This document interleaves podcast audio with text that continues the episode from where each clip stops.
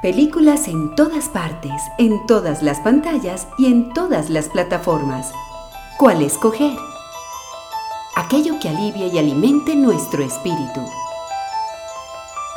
Para que el cine nos salve de la realidad, Radio Cinema. En Cámara FM, Radio Cinema. Cine conversado con Santiago Gutiérrez y Samuel Castro.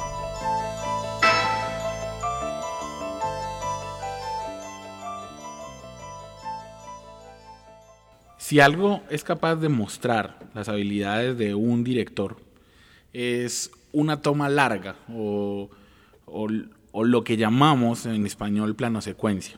Ese, ese plano que, realmente se compone de muchos planos, en el que no hay cortes de edición porque la cámara eh, sigue un trayecto que normalmente es narrativo y que tiene cierta intención aprovechando que hay una película en cartelera en Colombia que es un solo plano secuencia, pues vamos a dedicar el programa de hoy eh, eh, en, Radio Cinema a hablar de esos planos secuencias que nos han llamado la atención, que nos eh, han cautivado, pero también de esas películas en que los planos secuencias se convierten en una atracción, en algo muy importante y que logran por sí solos ser memorables a pesar de que a veces pertenezcan a películas que no lo son tanto.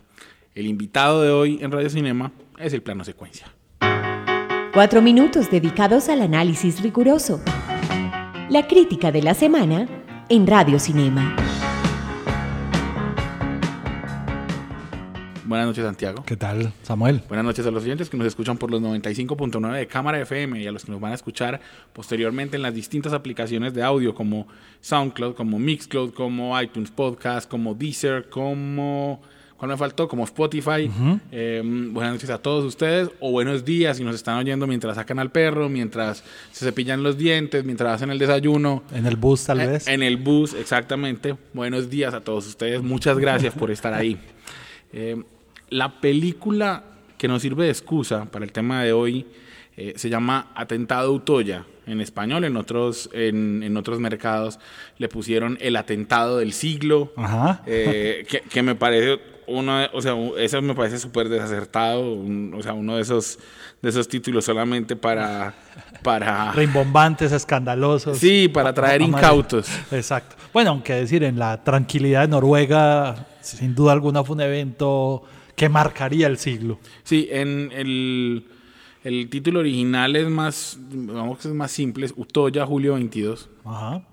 Eh, es una película de Eric Pop, que no sé si tiene la de al final, no sé si dice Pope, pero eh, de Eric Pop hemos visto eh, varias películas en Colombia. Es un director que no le hace el feo al escándalo o al tema difícil. en, en, una película que se llamó Mil veces Buenas noches, eh, que era con Juliette Binoche. Juliette Binoche hacía ahí de una fotógrafa de guerra que veía ciertas eh, situaciones que, le, que la traumatizaban de muchas maneras. O en Aguas Tormentosas, Troubled Water en inglés, pero con, obviamente con otro título muy distinto, eh, original, de Usinglich. Era una, una película muy jodida porque era de un muchacho que cuando que cuando adolescente lo habían acusado de matar a un niño y luego cómo intentaba rehacer la vida. Esa película también se vio en Colombia, es muy buena, a mí me gustó mucho. Por lo tanto, Pop no se amilanó a la hora de eh, tomar el tema de, de, Utoya Julio 22 o de atentado Utoya, que por supuesto se refiere a los atentados del 22 de julio de 2011, que dejaron 69 personas eh, asesinadas, 69 muchachos en su mayoría y más de 100 heridos en la isla de Utoya, que está a media hora en lanchita desde Oslo y que se no no ni siquiera voy a, decir acá el nombre del, mm, terrorista.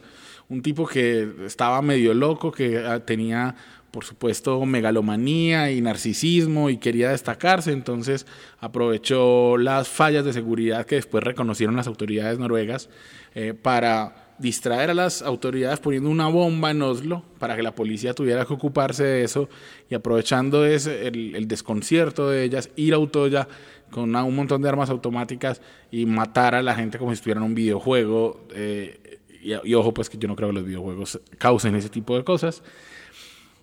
Y esta película eh, se contrapone a la película de Paul Greengrass, 22 de julio, que está en Netflix, en la que se toma un plan, digamos que una visión más general de las cosas y se ve todo el contexto. El atentado en Oslo, el, juicio posterior, las, cómo a las víctimas, eh, digamos eso, las, las eh, traumatizó, por supuesto. Mientras que esta película eh, se, se, circunscribe a, la, a, los ojos o a la vivencia de un personaje, de Kaya, un personaje que no existió tampoco, que interpreta maravillosamente a Andrea Bersen, y la cámara está con ella desde, desde que está en la isla y está conversando y buscando a su hermana hasta que empiezan a oírse los tiros y, y, todo, y cómo ellos empiezan a huir por toda la isla tratando de sobrevivir. Eh, y al ser un plano secuencia, por lo tanto, se filmó en una sola toma larga de 70 y punta de minutos. Eh, fue creo que fue el quinto intento. Es decir. Claro, y seguro hay muchos ensayos previos para este tipo de películas. Claro, y eh, creo que fue el quinto intento el que quedó. Ajá. Y el resultado, por un lado, sí es. Eh, sí logra el cometido de estamos ahí, al lado de ella. Vivimos, esa, vivimos su terror. Uno, lo decía Fernanda Solórzano, nuestra colega en, en su propio análisis, que, que uno cuando lee los datos de un atentado y entonces alguien le dice, el atentado duró 72 minutos, uno mentalmente dice, eh, pues eso, es un montón, pues no, no tiene conciencia de qué significa que haya durado eso, pero cuando tenés los 72 minutos ahí en tiempo real, entonces cada disparo entendés lo que significaba para esos pelados. Claro. Que además se sentían como explosiones al lado, o cada cuerpo que caía al lado de ellos, lo que eso significaba. Entonces, en ese sentido la película funciona, pero hay otro sentido en el que me parece que no tanto. Y es que la justificación de Eric Pop todo el tiempo es lo que quisimos fue darle voz a las víctimas y no a los victimarios. Pero al final, cuando vos te quedas en, solamente en, ese, en, en estar con, con, ese personaje, al final la película termina pareciendo como una atracción de realidad de realidad aumentada, de realidad virtual, como bienvenidos a la masacre. O sea, estoy ahí en la masacre, la viví, pero ¿dónde está el, el, asesino es un imbécil? ¿O dónde están las explicaciones? O, no sé, incluso dónde está la historia. No hay historia. Estoy, ahí en, mientras veo matar, veo matar gente.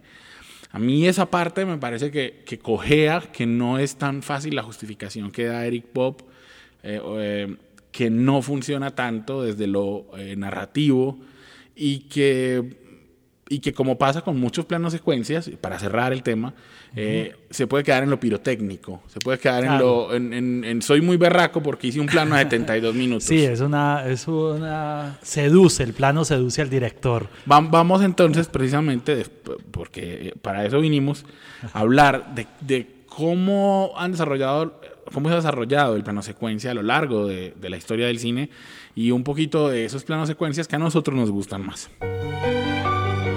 Nos contaron, escuchamos, lo leímos por ahí. Habladurías de cine en Radio Cinema. Santiago, yo decía en la introducción del programa qué era el plano secuencia, eh, pero no sé si me faltó desde tu visión también como productor que, ha sido muchas veces y director de audiovisual, si me faltó decir algo, si me faltó, porque, porque es que yo creo que hay, hay, que hacer una aclaración. El plano secuencia está compuesto por muchos planos, porque, porque lo, que, lo que no hay es corte. O, o no. O no, exacto, exactamente, sí. Es decir, literalmente un plano secuencia podría ser dejar una cámara quieta y que todo ocurra frente a la cámara. En el cine experimental, en el, sí, el videoarte, el más conocido, pues para que quienes lo hayan visto seguramente, en 1964 Andy Warhol puso una cámara frente al Empire State eh, por eh, creo que varias horas, no, no recuerdo cuántas, pero creo que un día, ocho horas. La cámara es eso, simplemente la cúpula del Empire State. Es un plano secuencia. Claro, claro, e, eso iba a decir. sí. Pero también quería aclarar que el, el, plano, cuando nosotros hablamos de plano y decimos primer plano, plano general, se refiere a un encuadre. Lo que vemos, sí, lo que ve el, el, ojo, lo que ve en la pantalla, eso es un plano. Sí, pero se refiere al encuadre según una escala. Entonces el plano secuencia en sí mismo te puede mostrar muchos planos. No es, no es un plano de corte, eh, no es un plano temporal, o sea, dura hasta el último corte, pero uno puede tener, puede pasar, por decir algo, de un primerísimo plano de una nariz y sin corte hacer zoom out a una cara y sin corte moverte en un traveling hacia otro lugar. La tecnología, digamos, ha, puesto, digamos, la evolución también del plano, porque, obvio, antes eh, es lo que llamaríamos cámara, había una cámara fija y, no se podía hacer mucho, mover. Después se inventaron que la cámara la subíamos, digamos, para, para hacer así un poco eh, gráfico en un carrito sobre una carrilera, entonces hacíamos lo que llamamos el traveling o el dolly in, dolly out, que son los movimientos. Después se inventaron que la cámara podía ser más pequeña y si se subía en una grúa nos daba otro tipo de... Y después ahora estamos en la era de los drones y de lo digital, que pues también permite falsear el plano, falsear plano secuencia. Digamos, también blanqueemos eso en la discusión antes de que de, muchos de los que vamos a mencionar tienen al final, después han dicho, tienen unos cortes sutiles. Eh, sí, claro, porque hay, había problemas técnicos evidentes, como vamos a hablar, el, ejemplo clásico del plano de secuencia que siempre hablamos, que es la soga de Hitchcock. Claro. Eh, había un problema técnico, que era que el carrete no daba, ¿cierto? Sí, el, el, carrete de cinta de la cámara daba una cierta duración, por lo tanto Hitchcock solo podía tener planos de esa duración. Además, recordemos, la, o sea, en ese momento Hitchcock filmaba con unas cámaras que medían dos metros, pesaban 40 kilos. Entonces, la, la, cosa era muy complicada. Inclusive, eran cámaras que hacían ruido. Entonces, era complicado para filmar también y por eso en esas películas muchas veces el diálogo se ponía después porque la cámara hacía ruido y entonces vos no, no, tenías cómo eh, escuchar el diálogo. Eh, por eso la soga, que es un, que es un ejemplo recurrente, realmente son varios planos, pero ahí volvemos a, lo mismo, es uno solo porque están unidos, eh, por decir algo, el plano se queda justo frente a una, un baúl. El plano siguiente retoma desde esa misma posición de la cámara, entonces se siente como un solo plano, sin el corte después, ah, eh, gente que sabes que en internet hay, han dicho que esa película tiene dos cortes que Hitchcock después no más allá de los negros que hace el fundido. Pero bueno, sería, digamos, un tecnicismo del cual aquí no vamos a entrar. Lo mismo pasando a la otra que creo que es el más reciente, que es Berman, de Alejandro González, que también dicen que tiene unos cuantos cortes, pero la intención evidente es hacer la película entera en un plano secuencia. Sí, además, eh, además lo que pasa es que también hay unos, unas barreras físicas que son inamovibles. Es decir, por más que yo quiera, como en Birdman, hacer un plano secuencia, la cámara tiene que atravesar una pared. Si yo físicamente no tengo un hueco, pues entonces yo tiro la cámara hasta el negro de la pared y luego me invento digitalmente que la cámara la atravesó hasta el lugar donde está un balcón o lo que sea. Así es. La, la, más larga que ahora dicen en la historia, y también algunos defienden como la más pura, es esta película rusa, Samuel, El Arca Rusa, que dura 96 minutos. Fue grabada, en, digamos, en, en, un museo en San Petersburgo. Sí, en el Hermitage. Exacto. Eh, eh, en, el Hermitage, que además eh, pasa como lo que decíamos con la película de la que hablábamos al comienzo, con Atentado Utoya. Es decir, el, el el arca rusa implicó el ensayo de muchas personas porque la, eh, la cámara no podía hacer cortes. Entonces, eh, para contar la historia de Rusia, entonces pasaban de una sala a otra del museo. Entonces, de alguna manera, había unas coreografías ahí que le permitían a Alexander Sokurov, que era el director, pues contar pasar de la época de los zares a hablar de la revolución sin que hubiera un corte que normalmente sería temporal o un flashback o algo. Eso le, permitió hacer el, plano secuencia. Lo que pasa es que eh, eso implicaba, por ejemplo, tener a no sé cuántos decenas o, centenares de personas y, y, a él gritando acción para que toda esa gente estuviera preparada. Creo que fueron cuatro eh, tomas, eh, o sea, que lo hicieron en un fin de semana porque además el, museo tenía que funcionar.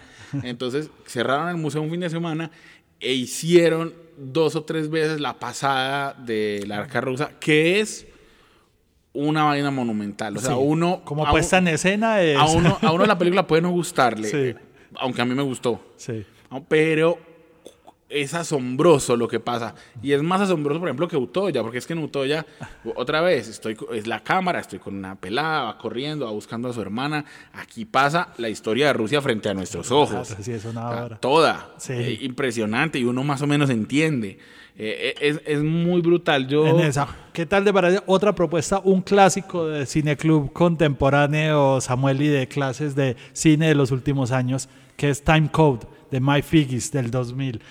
Mike Figgis decide aquí hacer cuatro, plano secuencia partiendo la pantalla en cuatro partes, evidentemente. Ese es, digamos, ahora uno, los profesores de, de, apreciación cinematográfica contemporánea toman esta película casi como un referente audiovisual para, para mostrar muchas cosas. Eh, a, mí, a, mí, El experimento es complicado de digerir. Sí, sí, sí. A, mí, a, mí, a mí me gusta lo que han hecho los directores de verdad, más que... O sea, cuando se enfrentan al desafío de la, de la, de la verdadera película. A mí, por ejemplo, de mis planos secuencias favoritos. Bueno, ya eh, vamos a hablar de plano secuencias como tal, no la película entera, ¿cierto? Sí, eh, o podemos mencionar la película, pero la verdad es que hay tantos planos secuencias chéveres que, que más o menos intentaremos describirlos, así nos saltemos un poco la película. Voy a decir uno de mis favoritos, Santiago, antes de que, inclusive, mejor dicho, no. Hablemos de que estas películas de las que vamos a hablar no solo por sus planas secuencias, sino por otras cosas, son ya clásicos y no clásicos. Pero antes de cerrar, mencionemos para ya blanquear las películas, la, la colombiana PBC 1, que es una película hecha en plano secuencia total, que seguramente eh, y, 2007. Y, tenemos, y tenemos también em, la película de, de Klitsch, eh, ¿cómo se llama? la Siempre Viva, que también es un plano secuencia hacia lo Birman. O sea, falso un poco, pero hecho en, grandes planos secuencias. Ahora sí vamos a hablar de los planos secuencias insertos en películas que son, digamos, un deleite para nuestros ojos. Se ganaron su lugar en nuestra memoria y en la historia del cine. Clásicos de ayer y de hoy en Radio Cinema. Bueno, Santiago, mi primer favorito es. A ver si es del, a, a ver, no. Voy a decir el del maestro. Sí.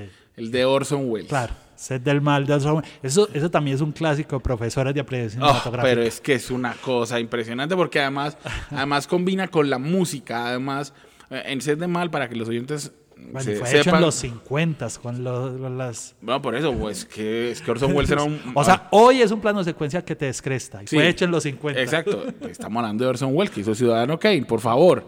Eh, en, en, esa película uno ve cómo ponen una bomba.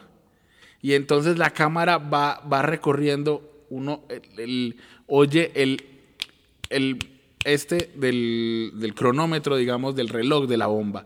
Y sabe que va a estallar porque Orson Welles nos aplica la de Hitchcock. Sabemos que va a estallar, los que están ahí no saben. Entonces uno está sufriendo con el carro, lo ve pasar, lo ve cruzar unas calles, la cámara se eleva, cruza un edificio, baja, ves que el carro em, para en un semáforo y vos estás, jue madre, va a estallar y aquí va a morir un montón de gente, pero Wells inteligentemente saca el carro de plano y el carro estalla eh, eh, fuera de campo y uno se queda maravillado de lo que, de lo que hace el maestro Wells.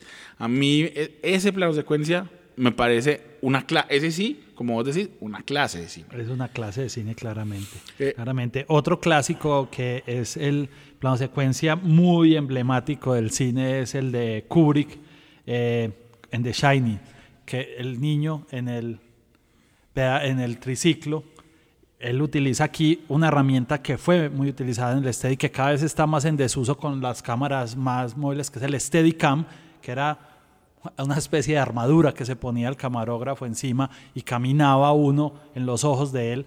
Ahora, digamos, los drones y estas nuevas tecnologías mm, han, desplazado al Steadicam porque además era, digamos, costoso y era una de, de gran exigencia física para el camarógrafo pero ese de Shiny, porque además te transmite ese, e, ese, temor, o sea, es narrativamente muy bien utilizado por Kubrick en este momento. Pero miren, hay, hay unas características del plano secuencia, o sea, el plano secuencia al no haber cortes, imita la vida. Porque, es decir, uno ve la vida en plano secuencia. Sí, claro. Pero, los ojos de uno son, son un plano secuencia. Pero la puedes ver como más, digamos, subjetivo, o aquí utilizado, digamos, como un escorzo, pero uno está con el niño, o uno puede estar digamos, como un espectador. Ahora estoy pensando, por ejemplo, la que utiliza Chan Park en Old Boy, que es, es lateral. es, un lateral falso. falso. Porque parte un edificio como si hiciéramos un corte de un edificio y uno ve al, al protagonista de, de, Old Boy luchar contra un montón de gente que llega. Eh, o, a hombro como la de Campanella. Sí, eh, ibas a mencionar esa. Yo la voy a mencionar de última, porque es mi favorito de todos. Pero, pero iba a decir que, eh, miren los nombres que hemos mencionado.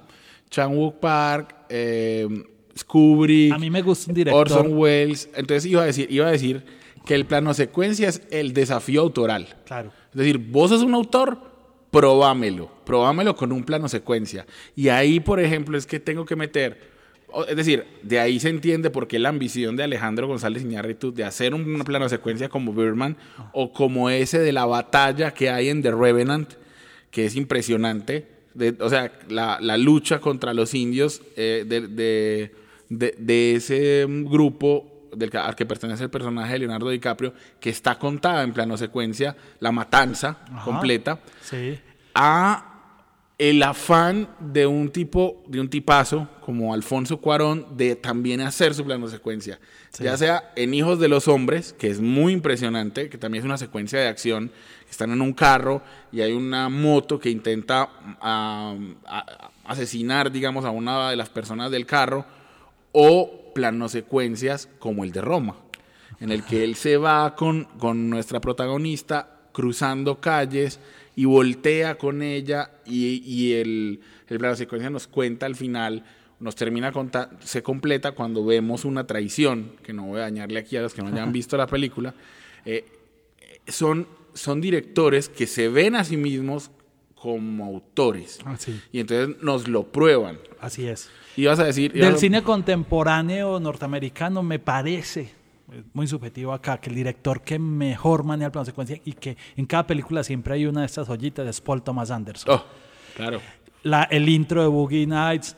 En, en, Magnolia hay varias, hay varios planos secuencia. A mí personalmente me encanta el del bar con Goodbye Stranger de Supertramp en el fondo porque además maneja el volumen de la música narrativamente muy bien. Pero Paul Thomas Anderson creo que es el director contemporáneo del cine norteamericano de Hollywood que mejor maneja esta herramienta. Sí, como se nos va el tiempo súper rápido porque nosotros conversamos muy chévere de, y, nos entretiene mucho, pues habría que mencionar para terminar de eso que acabaste de decir, el, la entrada al club del personaje protagónico de Goodfellas, eh, que es un plano secuencia hasta que ellos llegan a la mesa que les han reservado en el club.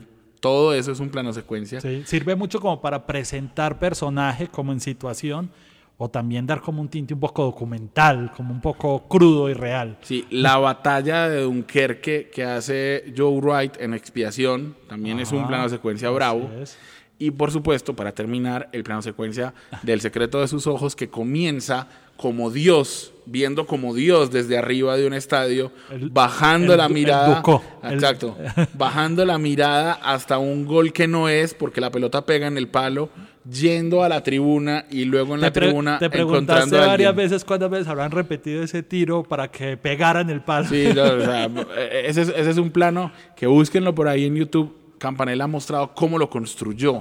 Hay por ahí un detrás de cámara muy interesante para ver. Estos de, que, de Paul Thomas Anderson, por ahí también en YouTube hay un video donde explican el manejo de los planos de secuencia del cine de Paul Thomas Anderson, que se lo recomiendo. Está bien bueno. Y vamos a cerrar con una canción de una película que también tiene un gran plano de secuencia, porque el director es Brian De Palma, eh, que se llama Snake Eyes. Es, es lo más ah, lo mejor de la película es el plano secuencia. Sí, total. Eh, pero esa también tiene una gran banda sonora y vamos a escuchar para terminar Come On de Barry White y esperamos que con esto se animen a acompañarnos dentro de ocho días aquí en Radio Cinema.